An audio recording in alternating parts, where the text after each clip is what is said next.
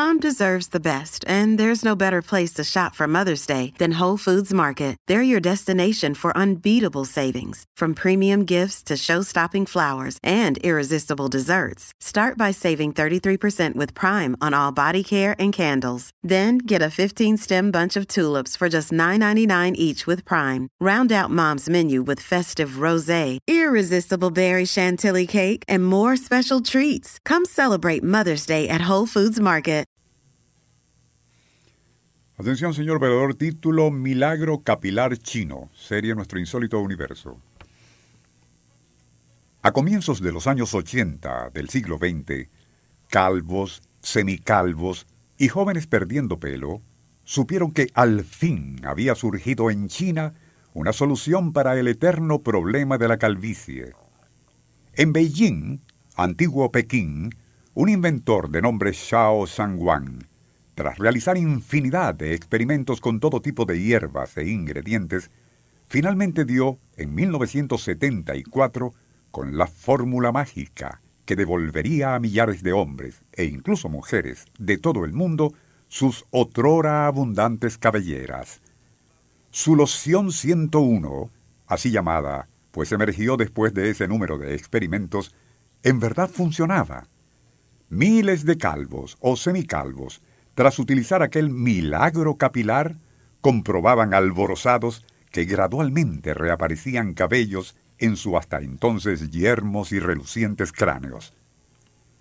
La voz se corrió y en poco tiempo Xiao Shangwang ya era un rico empresario, algo insólito en la China comunista.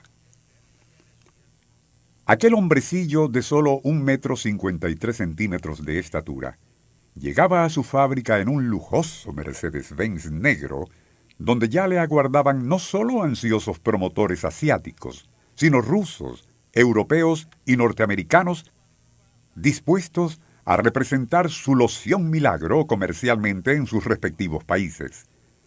Durante una entrevista para la agencia noticiosa Reuters, Shaw extraía de un cajón en su lujoso escritorio una botella morada de su fabulosa Loción 101, luciendo su foto en la etiqueta, al tiempo que murmuraba sonriente. Mi sueño es que para el año 2010 ya no existan calvos, pues mi producto ya será conocido y usado en todo el mundo. Lo que no imaginaba en 1989 aquel hombre más rico y admirado de China, como se le apodaba, era que y en vista del éxito arrollador de su milagro capilar, los plagiarios e imitadores no habían tardado en surgir, y particularmente en Hong Kong. Los diarios y revistas aparecían atiborrados de avisos publicados por diferentes empresas, cada una de las cuales aseguraba ser la única representante de la genuina loción 101.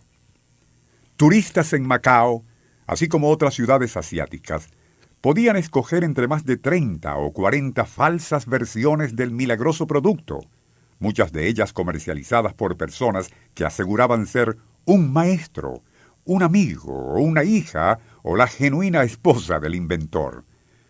No faltó, desde luego, más de un empresario que con la compra de cada botella del milagro capilar recibiría además otra loción, no menos providencial, una que ofrecía elevar los poderes viriles del usuario, convirtiéndolo en un verdadero atleta sexual, capaz de hacer llorar de placer a las damas.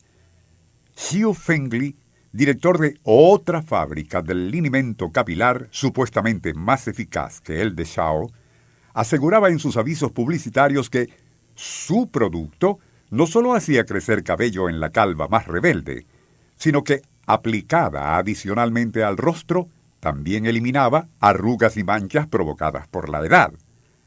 Como es de suponer, aquel boom de productos para la calvicie llegó a tales extremos que Shao debió cambiar no solo la apariencia del envase y color de su loción 101, sino dar inicio además a una agresiva campaña publicitaria, así como acciones legales contra sus imitadores algo bastante difícil en la China de finales del siglo pasado, recargada de requisitos burocráticos y poca tolerancia con prácticas empresariales competitivas.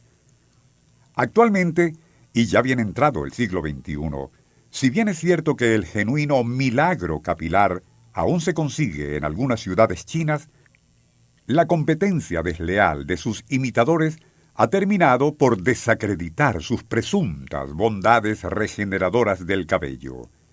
Mientras tanto, los calvos, no solo de China, sino del mundo entero, continúan esperando que, y así como emergieron el Viagra o el Botox para otros fines, aparezca también la solución definitiva para acabar con la calvicie.